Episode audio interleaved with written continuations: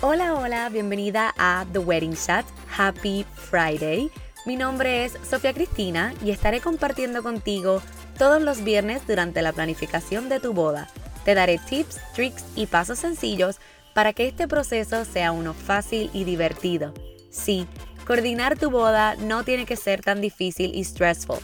The Wedding Chat se convertirá en tu guía para que junto con tu coordinadora de bodas tomen las mejores decisiones sobre tu gran día. La meta de The Wedding Chat es crear un lugar seguro y divertido donde puedas escuchar toda la información que necesitas para tu gran día, mientras vas de camino al trabajo, te bañas, cocinas, haces ejercicios o en cualquier tiempito que tengas para ti.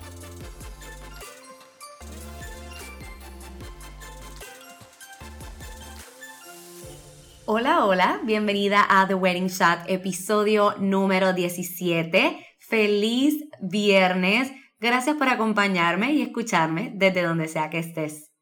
¿Te gustó que hiciéramos dos episodios semanales? Déjame saber en Instagram o Facebook porque definitivamente quiero tu feedback.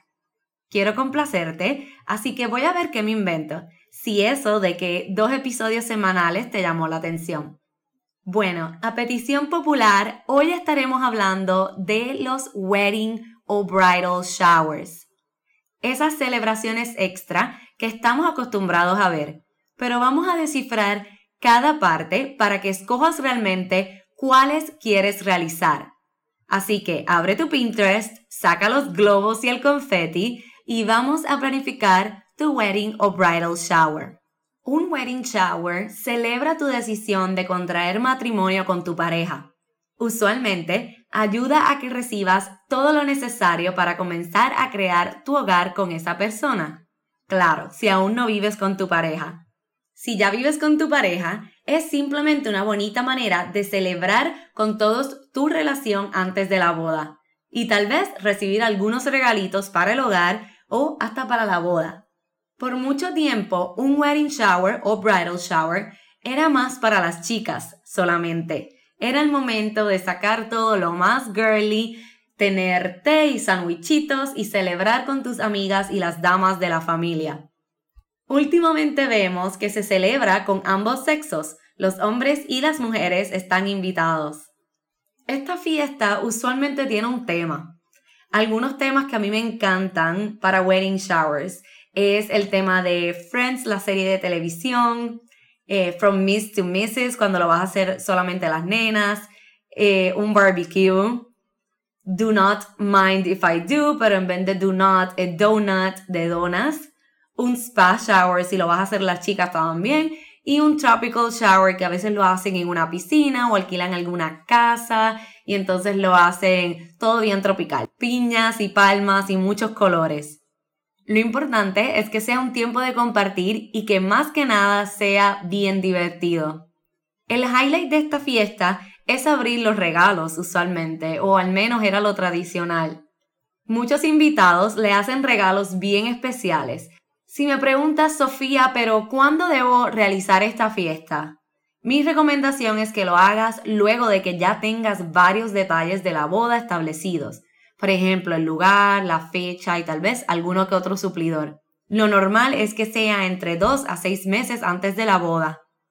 ¿Y quién debe host esta fiesta? La realidad es que cualquier persona excepto la pareja. Esto es lo tradicional.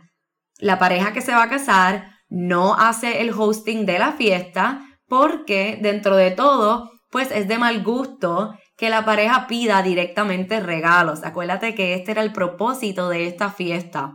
Así que puede ser quien quiera y se ofrezca, desde tus papás, los papás del novio, tus amistades, tu abuela, tus tías y tíos. Quien se ofrezca realmente puede ayudarte con esta tarea. Pero por nada del mundo obligues a ninguna de estas personas a realizarte el shower. Deja que salga de ellos. Recuerda que estas fiestas se ponen costosas bien rápido y no necesariamente cualquiera puede hacer este tipo de gastos.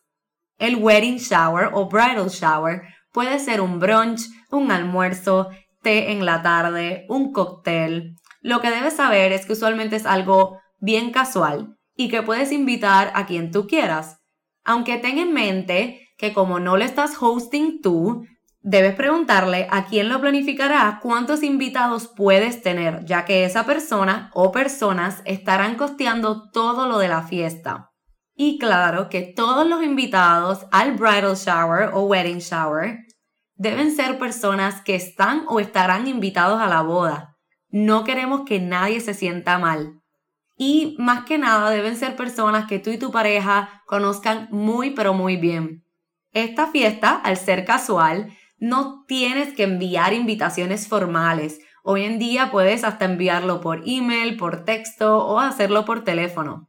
Pero es importante que incluyas, si vas a hacer invitaciones, aunque sea por email o texto, que incluyas el tema del shower, si tiene uno, por ejemplo, como el que hablamos, el registro de regalos, si vas a hacer uno, pero ten en cuenta que debes ponerlo en una tarjetita aparte. Lo que sí puedes poner en la invitación si hay algún tipo de colores específicos que ustedes quisieran para los regalos o algo que les haga falta. Por ejemplo, hay veces que los regalos solamente van a ser cosas para la cocina o cosas para el cuarto. Pues eso sí lo puedes poner en la invitación, pero le estás dando la sugerencia al invitado, pero no los estás obligando a comprar de tu wedding registry.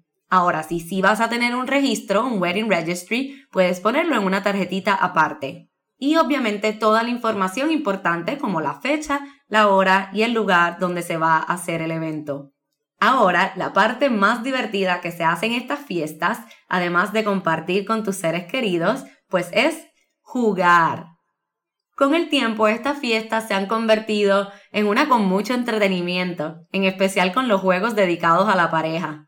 Juegos como Adivina el traje de la novia, donde se forman unos kits bien bellos para que tú dibujes el traje de la novia que tú crees que ella se está haciendo ponerle un collar o un anillo a cada invitado que entra, pero el sign o, donde pongas las instrucciones debe decir que eliminas alguna palabra. Por ejemplo, no digas novia, novio o boda. Quien diga la palabra pierde y quien lo haya escuchado pues le puede quitar ese collar o esa sortija.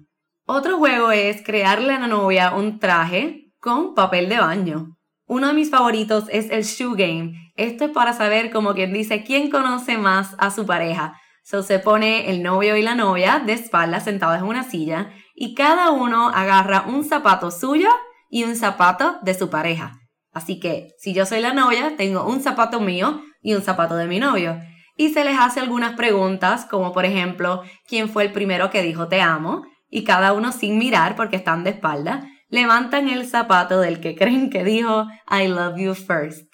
También es como quién es más dormilón, ese tipo de preguntas que tienden a ser jocosas, pero lo hace bien entretenido. Y otro que me gusta mucho es poner distintas fotos del novio y distintas fotos de la novia durante el evento en donde estén con distintas edades y cada invitado va a adivinar cuál es la edad de la pareja o del novio y de la novia en esa foto. Quien las haya pegado más, pues gana. Estos juegos de seguro pondrán a tus invitados a gozar muchísimo, pero si eres de las que prefieres no tener juegos, hay otras actividades que puedes incluir, como que firmen una pieza de un rompecabezas que sea el favorito de ambos, o hasta una pieza de un Jenga. Los invitados pueden compartir ideas para dates con ustedes, las pueden escribir y ponerlas dentro de un date jar pueden pedirle a cada invitado que traigan una de sus recetas favoritas al shower y preparan un libro para recetas en la cual ellos pueden poner la receta que trajeron y escribirles un mensajito lindo. Parecido a esta idea, también pueden hacerlo, pero en vez de con una receta, una foto del invitado con el novio o con la novia. Así pueden ponerlo en un álbum de fotos y el invitado puede escribir la historia de qué es lo que está pasando en esa foto. Pueden también crear un photo booth en donde pase todo el mundo a tomarse fotos con distintos props. Le puedes pedir a los invitados que te den consejos o le puedes pedir al invitado que les escriba una carta que van a abrir en su aniversario. Estas ideas son geniales y tal vez hasta una combinación entre juegos y actividades que no son juegos estaría genial. Y recuerda que luego del shower debes enviarle una tarjeta de agradecimiento a esos invitados, en especial si te hicieron un regalo y sobre todo a quien haya sido o a quienes hayan sido los hosts o el host de la fiesta. Recuerda no realizar el wedding o bridal shower muy cerca a la boda o podrás sentir que la presión y la agenda está muy cargada y no podrás disfrutarte el momento de compartir con todos tus seres queridos antes de la boda en un ambiente casual y divertido. Gracias por tu atención y por tomar un ratito de tu tiempo para compartir conmigo hoy. Si tienes alguna pregunta o simplemente quieres conversar, recuerda que puedes escribirme a nuestro correo electrónico podcast.bloomeventspr.com o a nuestras redes sociales Facebook e Instagram que nos consigues como bloompr.events. Suscríbete a nuestro mailing list para que puedas comenzar a recibir todas nuestras sorpresas y seas la primera en enterarte de nuestros nuevos episodios. En las notas del episodio encontrarás los enlaces de contacto. Recuerda darle follow y descargar tus episodios para que no te pierdas ninguno. Ya sabes que estaré aquí todos los viernes ayudándote a que te sientas más confiada a la hora de tomar las decisiones para tu boda. Si te gustan nuestros episodios, ayúdanos a alcanzar más novias como tú escribiéndonos un review en iTunes compartiéndolo en tus redes sociales y dándonos tag. La semana que viene hablaremos de los famosos bachelorette y bachelor parties. Así que si quieres saber si este tipo de fiestas es para ti, te espero la semana que viene en el episodio número 18. Nos vemos el próximo viernes. Hasta la próxima. Un beso y abrazo. Sophie.